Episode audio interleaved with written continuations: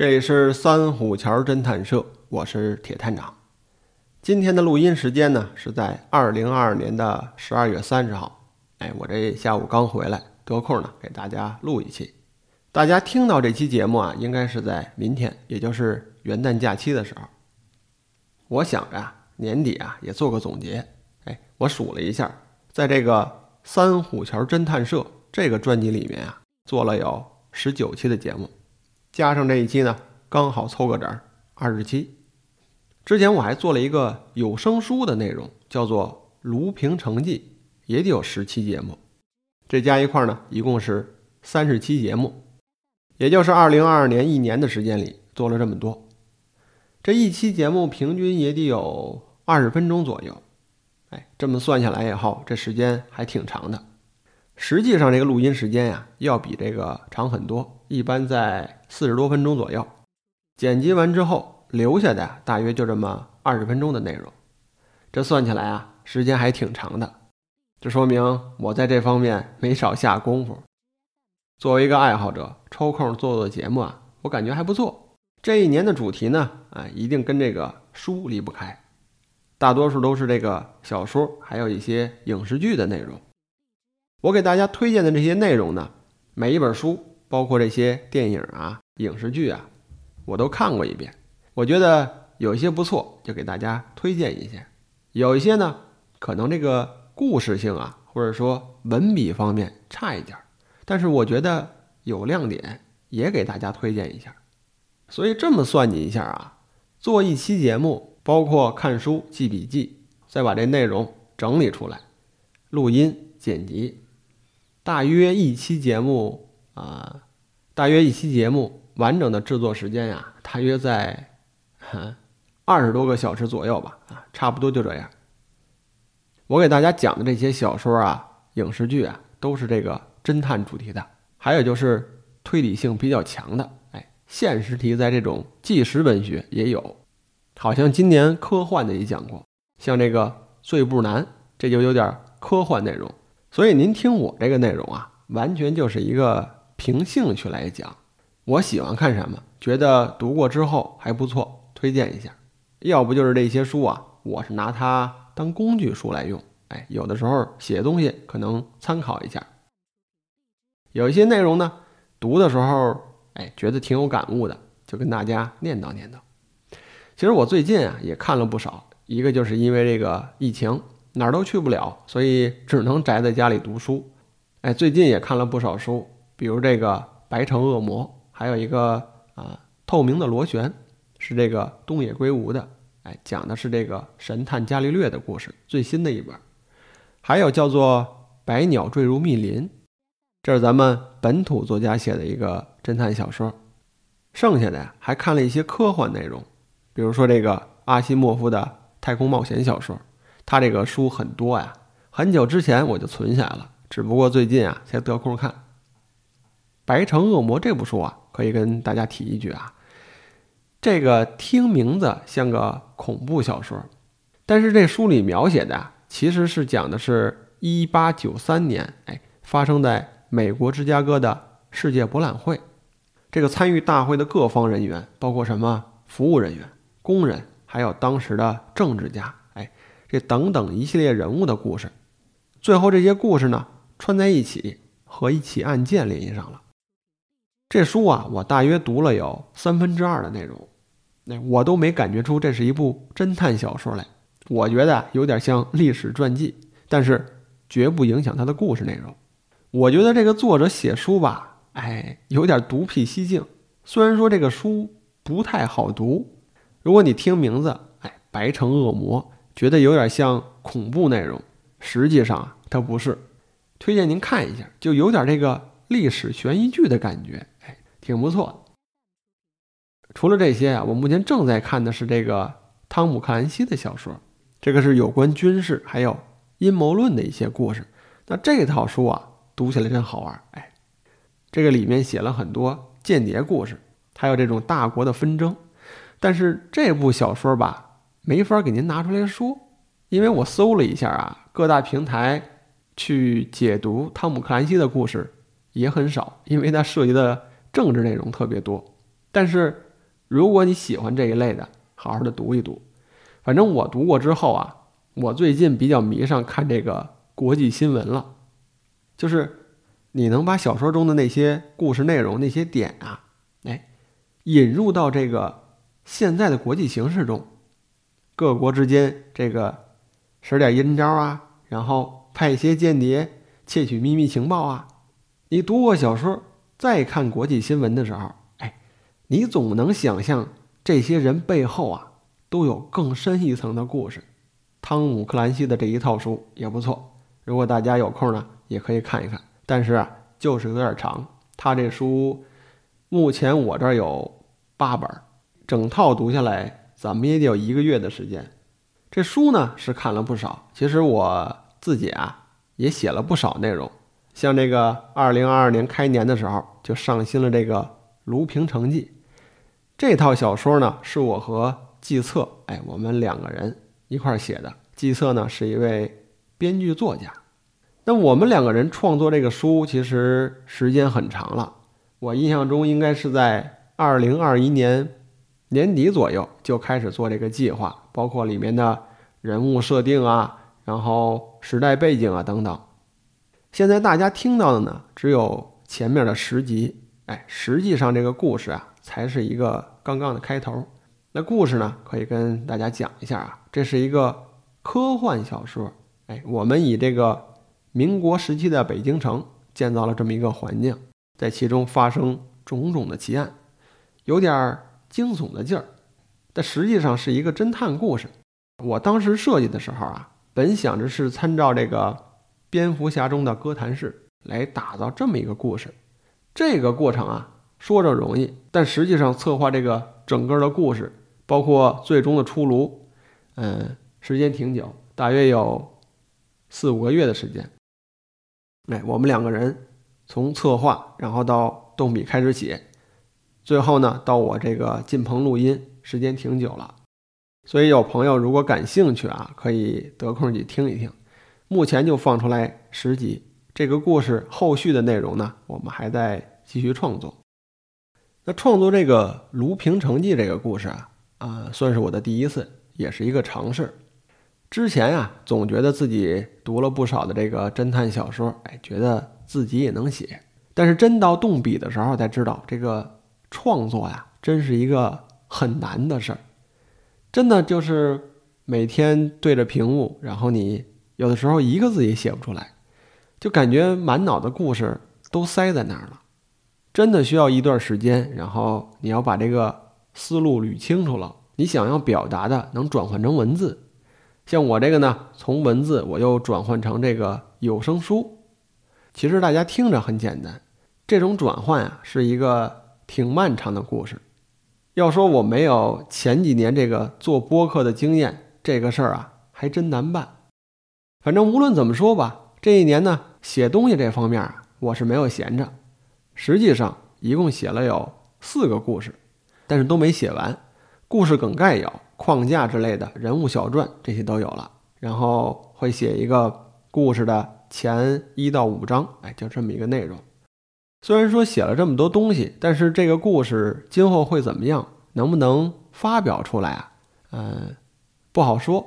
所以在这个节目里面，简单和大家聊一聊。可能今后我就会。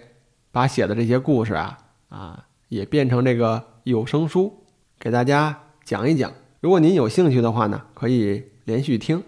像这个《卢平城记》，哎，就是这么一部，有点类似超级英雄的故事。后面一部呢，叫做《怪医常大夫》。我印象中，这个创作是在五六月份的时候，哎，天气正好热。这个故事我设计有点像这个喜剧，里面呢有点。悬疑惊悚的色彩。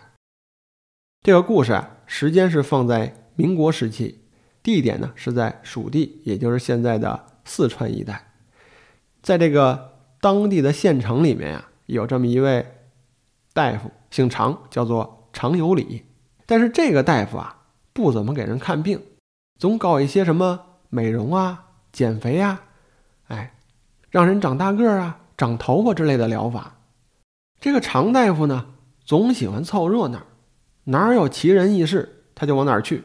可是他天生胆小怕事，但是人菜瘾大。哎，他这身边呢还有帮好朋友相伴，由此啊就引发了一系列的故事。像怪医常大夫这个系列写到现在，写完了有三个故事了，大约有十万字左右吧。哎，一个故事三万多字，我觉得这个创作过程啊还挺顺利，因为毕竟写的是悬疑案件，我觉得还比较得心应手。而且这个设定的时间呢放在了民国时候，所以里面会有一些什么啊闹鬼啊、黑暗杀手之类的内容，这个。好操作一些，那毕竟这个时间呢放到了过去。等到怪医常大夫写完之后呢，嗯，又创作了两个现实题材的案件，有点纪实性，也算是那种非虚构的故事。嗯，这个写小说内容和这个做播客呀还不太一样。这个做播客拿嘴一说，哎，能给您讲明白，逻辑性有了就够了。但是这个写小说吧，你包括人物塑造，哎，正面一方、反面一方，你都得给写清楚了。特别是以真实的案件做个还原，你这内容吧还不能太离奇。所以这两个非虚构性的故事创作完之后啊，在这个发表的过程中啊，受到点限制，所以目前呢正在一个修改的过程，看看今后吧，如果能改好了，哎，能发出来。给大家也瞧一瞧啊。那除了这些创作方面的内容啊，另外就是筹备这个侦探主题的书店，这事儿念叨也很久了，但是因为这个疫情啊，总给耽误了，所以说只能看运气了。再加上这个卖书这件事儿吧，嗯，的确它不怎么赚钱，这也是市场造成的。现在大多数买书。都是在网上，哎，物美价廉，还包运输，所以绝大多数人呢都不来书店买东西了，最多呀也就走进来看一看。但是因为这个疫情呢，这个书店呀变得相当的冷清。我感觉现在啊也算一切都恢复正常了，马上到二零二三年了，希望这个书店方面的运营啊能有所起色。我这个小愿望，哎，就是做这个。侦探主题的书店能达成，这是我二零二三年可能最想干的一件事儿吧。我是这么想啊，嗯，因为我是喜欢干这个事儿，特别是我觉得逛书店这个事儿吧，还是要有的。我觉得这是一个最为简单，哎，能在闲逛的时候发现点惊喜的事儿。只要你塌下心来，走进这个书店里面，你逛一逛。一定能有一些很不错的发现，就跟这个寻宝一样，所以我是拿这个逛书店呀当成现代人的一个寻宝经历。或许啊，就是因为这份情感，在我觉得做书店这个事儿吧，还得继续下去。希望这个二零二三年啊，有一个好的开始。这些呢都是能说的，其实啊，我还干了一些不能说的事儿。你比如说我那个中国交的俱乐部，这是一个发展搏击运动的俱乐部。这整年啊，就是因为这个疫情，这个对战活动啊没怎么举办。赶上到年底了，这个一切都算放开了。但是我感觉大家这个身体状况啊，哎，我这些师兄弟们这个身体都还没恢复，所以这个年底呢，哎，又快过节了，也就不组织大家训练了。这个俱乐部活动呢，嗯，我是有计划的，希望这个二零二三年吧能顺利的进行。但是到底能不能行啊？嗯，我心里啊还是画个问号的。嗯，抱着好愿望吧。哎，如果今后成了，大家说，哎，想到这个铁探长这个俱乐部切磋一下，哎，对战一下，我觉得是可以的。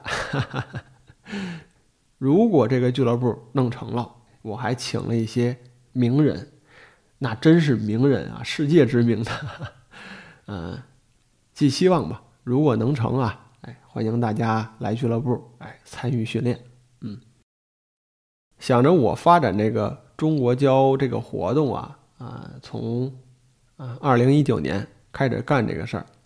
当时那年筹备的还不错，包括我自己呢，还进行了一些专项的训练。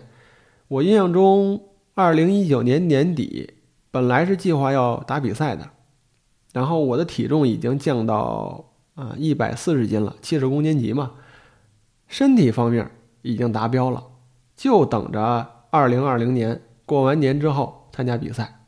但没想到，就是因为这个疫情，突然间这个事儿就取消了。这个事儿啊，就是一鼓作气，再而衰，三而竭。本来计划的挺好，但是这个计划赶不上变化。等到后来这个摔跤比赛啊，啊也没办成，所以现在只能寄希望自己这个俱乐部，然后还能进行，跟我这些师兄弟们啊，得空还能切磋切磋。只能如此了，嗯，为什么说这个事儿不好说呢？就是因为我自己啊心里没谱，我不确定这个事儿还能不能干下去，或者说还能不能干成，所以啊就不好跟大家许这个诺言，所以只能寄希望。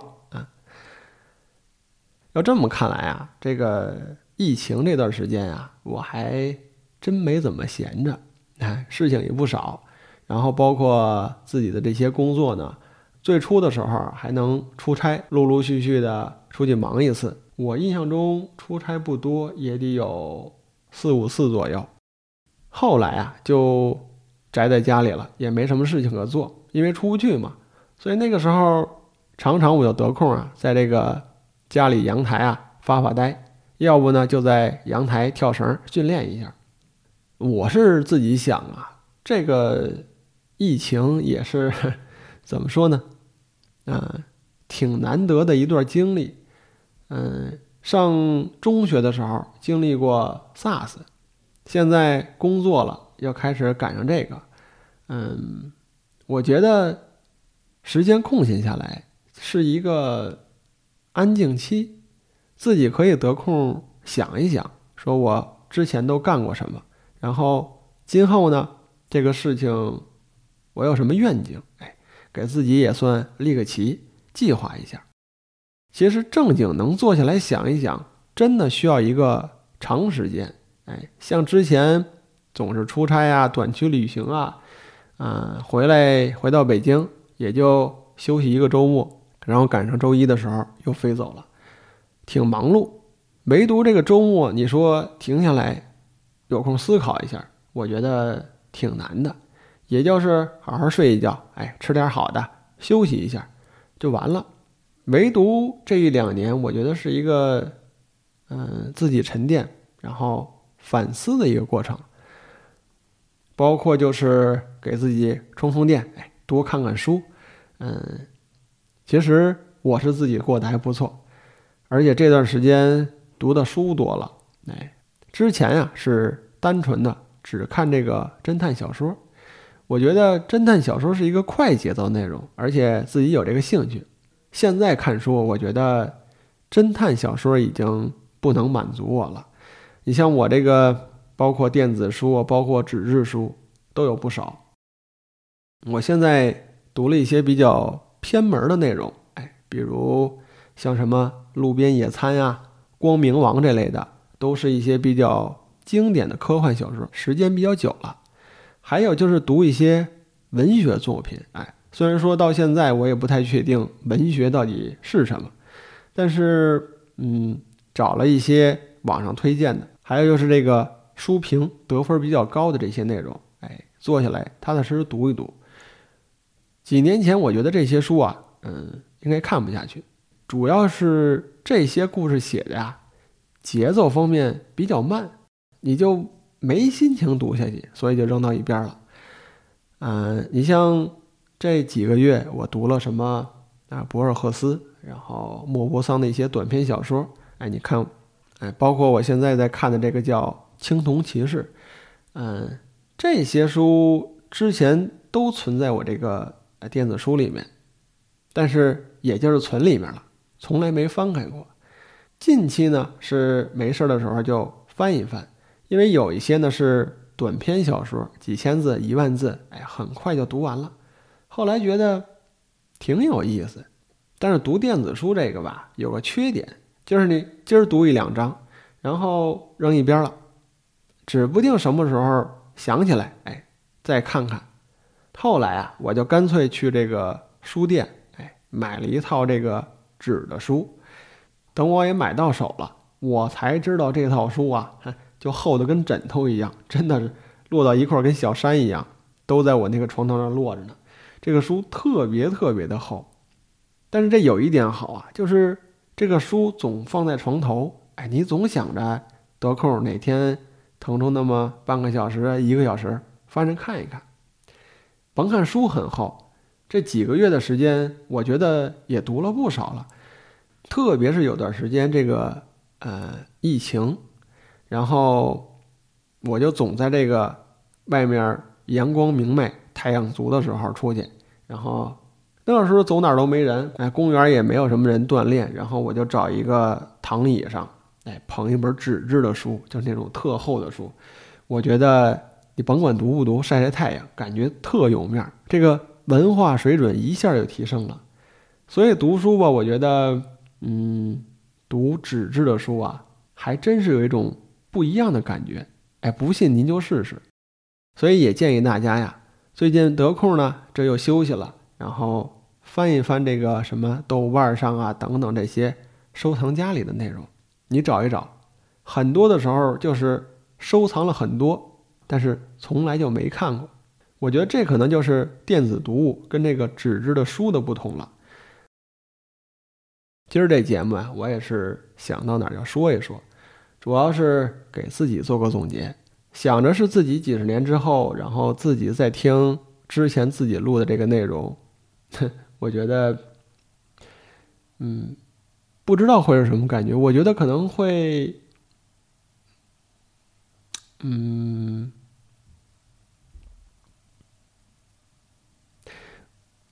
我觉得可能可能会笑出声来吧，嗯，想到这儿，这个年底啊，嗯，近一两个月做的内容不多，两三周一期节目，差不多这个节奏吧。嗯，年底了，我是比较喜欢推荐一些喜剧故事，或者说温馨一点的内容给大家。像那种比较刺激、比较恐怖的内容啊，我就不太愿意说了。说到这儿呢，这习惯啊，还是我师傅给传承的。记着当年工作那时候啊，我记着有一个笑话，对，说这个一年呀有四百天，怎么说是四百天呢？这每个季度的时候啊，都要开个总结会，每一个季度的总结会啊，都说了咱们要大干一百天。这个一月初的时候说了，哎，新春将至，保证这个春运的顺利进行，这是。大干一百天，三月份的时候呢是保障会议进行，等六月份的时候呢是长假将至，为这个假期出行保驾护航，等到十月份快年底了，一般就是临近岁末站好最后一班岗，就这么四次大干一百天，搞得这一年啊那个时候有四百天的日子，那当然这是个笑话啊，嗯，但实际上。每年年末大约在十二月中旬左右啊，按照我师傅的话讲啊，就是嗯要收摊了，哎，今年的买卖干完了。那这个时候一般就是不办案了，也没有什么案件，因为各单位啊都处于一个总结的状态，而且即便说这个坏人，哎，这个坏人到年底啊，他也休息，也回家过节去，所以这个案件啊。就比较少了，一般到十二月往后，哎，过春节之前这段时间啊，还算清闲，但也会有一些案子。但我的印象中啊，工作的这个七八年的时间里头，嗯，十二月份左右都还算比较清闲，哎，然后整个单位呢，也不像之前有那么紧张的气氛了。那个时候我的多数工作呢，都是坐在办公室里盯这个案卷。把这个之前的案子、这些证物啊、纸质材料啊收集到一块儿，然后用这个棉线绳啊给它缝起来，装订成册，然后这些档案呢送到这个档案室移交，这事儿就算完成了。一般年底我就干这活儿，我师傅他老人家呢就是给这个办公室里啊置办一些什么花花草草啊，换这个新的一年的日历，把这个办公室里啊搞得有点儿过节的气氛。这就是他老人家要干的活儿。反正我们分工明确，总的出来啊，到年底了比较清闲一些。这就是我师傅他老人家说的收摊了。所以这个习惯这么多年了，也传给我了。所以到年底啊，我是喜欢找一些嗯好的、温馨的故事给大家说一说。最近呢，其实也看了两部，还比较好玩。但是你说单独做一期节目啊，嗯，应该没这个时间了。嗯，一部呢叫做《福尔摩斯小姐》，哎，副标题呢叫做《伦敦厄运》。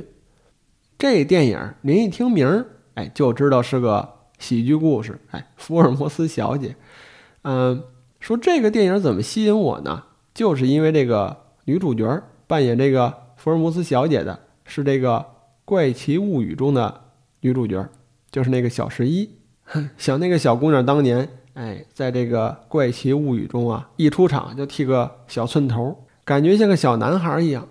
然后你再看现在这部最新的电影。就完全不一样了，那真是女大十八变啊！这故事讲的是什么？咱们简单说说啊，是个喜剧故事，所以它没有什么剧透不剧透的内容，没有什么推理在里面。这讲的什么呢？嗯，说这个大侦探福尔摩斯，这个大家都知道。这部电影呢是说福尔摩斯啊有个妹妹，哎，亲妹妹就比他小几岁。这姑娘啊和他哥哥一样，对这个。破案啊，特别的着迷，然后自己啊就在伦敦当地开了一家侦探事务所，由此啊就展开了一系列的探案故事。那这个探案故事就是个喜剧内容，但是这电影啊，我想吐槽一下啊，就是福尔摩斯小姐里面，哎，她一定会出现福尔摩斯的形象。那这位扮演福尔摩斯的演员呢，也不是外人，是这个。正义联盟中演超人的那位，您想想，演超人那时候那身形，膀大腰圆的，哎，这长得就像这个健美先生一样。这个吧，我就觉得他跟这个小说中的人物形象啊，完全是满拧，根本就一点都不搭。这里面啊，我可以给您提几个我认为比较不错的人物形象啊，虽然说。大侦探福尔摩斯，很多人借这个名儿，啊，拍了很多的故事，包括什么卷福啊、啊演绎法之类的。像日本还拍了一个女版的福尔摩斯，我觉得那个人物设定，哎，总会跟这个原版小说沾边儿，形象啊、外貌啊，特别是眼神方面，都挺像。但唯独这个福尔摩斯小姐中，哎，这个大侦探是一点都不像。我觉得这一点吧，因为这个《福尔摩斯小姐》这部电影呢是美国好莱坞拍的，嗯，我觉得有点不厚道了。我觉得拍出这个内容吧，嗯，英国观众一定不认可。嗯，咱们可以说说，在《福尔摩斯探案集》里面，也就是柯南道尔写的那个原版的小说，对福尔摩斯的外貌、哎，兴趣爱好有详细的描写。哎，像这个在。血字的研究这个故事里面有这么一段，他写了福尔摩斯的相貌和外表，乍见之下足以引人注意。他有六英尺多高，身体异常的消瘦，他的目光总是锐利的。当然，除了他茫然若失的时候除外。他长着细长的鹰钩鼻子，使他的相貌显得格外的机警果断，下颚方正而突出。说明他是个非常有毅力的人。除此之外呢，还说这个福尔摩斯啊，喜欢抽烟斗，哎，专门出这个船牌的烟草，还喜欢拉小提琴，而且这手艺啊，拉的还不错。这都是福尔摩斯正经的一个外貌。那这么多的影视作品里啊，我觉得最像是小说中描写的，哎，是杰瑞米·布雷特扮演的这个福尔摩斯形象，很多人都把他当做福尔摩斯的化身。他那个形象，哎，那个鹰钩鼻子特别的明显，那个瘦削劲儿，包括那个目光，哎，跟小说中描写的可以说是一模一样。等再往后呢，就是近期出这个卷福新的这个英剧，那个形象也不错，瘦高个，大长脸，这一笑啊比哭都难看。哎，一脑袋卷花头，哎，我觉得也还不错。然后美国人呢有一部漫画叫做《大侦探福尔摩斯》，后来也拍成电影了，就是这个小罗伯特·唐尼版的，也被称为钢铁侠版的福尔摩斯。那个风格吧，有点像这个硬汉派小说。哎，你看那个。穿着打扮就挺像的，哎，美国人的风格。嗯，还有一部美剧叫做《演绎法》，那里面的福尔摩斯呢是一个金毛，哎，一脸颓废的样穿着也不讲究，满脸的胡子。这个塑造的形象吧，就像这个福尔摩斯没有案子破，百爪挠心，哎，特颓废那样子，也挺像。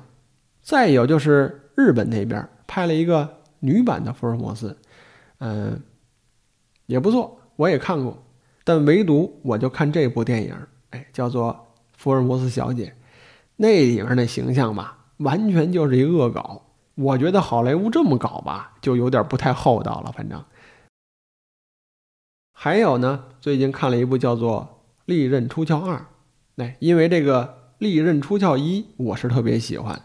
而且我之前呢，专门还给做节目说过，我还写了一个一万多字的一个推荐的文档，这里面是图形并茂，把这个电影里面一些破解谜题的内容啊，给您都展开来说了说。《利刃出鞘》这个电影二一上映，哎，我就找来看了，嗯，有不少期待，但是看过之后吧，嗯，我没太看明白，我就觉得画面还挺好。然后色彩啊，特别是里面的这个，哎，道具，哎，因为这是一个最新的侦探电影，在这儿呢，我就不给您剧透了，我只是看过之后表达一下我的观点，就是我没太看懂，哈，嗯，但是挺应景的。你像这个电影中的一些主角人物，然后相聚到这个码头的时候，哎，准备坐船上一个小岛上去，等船的时候，你看这些人物，哎。一个个全戴着口罩，就跟当下挺像的，嗯，但是演电影这事儿，你总戴一口罩，这电影你怎么看呀？哎，全露半张脸，这也不像话呀。所以这个剧情里面就穿插了，说当时啊发明出了一种特效药，打上之后马上就好，你就可以把这个口罩摘下来了。所以这个梗一出来吧，你就知道这个电影呢讲的是。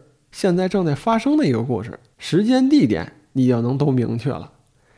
再往后啊，嗯，他这个故事有点像一个暴风雪山庄的模式，就是一群人哎坐船跑到一个孤岛上，大概起呀就是这么一个内容。反正我看了第一遍之后吧，我没太看懂里面的逻辑内容，嗯，我就觉得画面还不错。还有一点呢，就是海岛风情啊。可以在这个过节的时候，哎，这个家人聚到一块儿，然后吃吃喝喝玩闹的时候，把这个电影啊当一个背景墙放出来，因为它画面感特别好，而且喜剧笑料在里面也有，嗯，挺欢乐的。所以《利刃出鞘二》这部电影啊，也给大家推荐一下。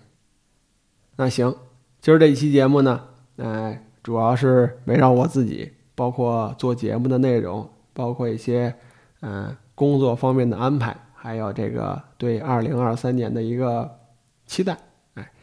最后呢，给大家推荐一些小说，还有两部电影。哎，我们马上就要迎来二零二三年了，也祝福大家，祝福大家在新的一年里健康快乐，也希望大家多支持三虎桥侦探社。我是铁探长，感谢诸位的收听。那今年我们就到这里。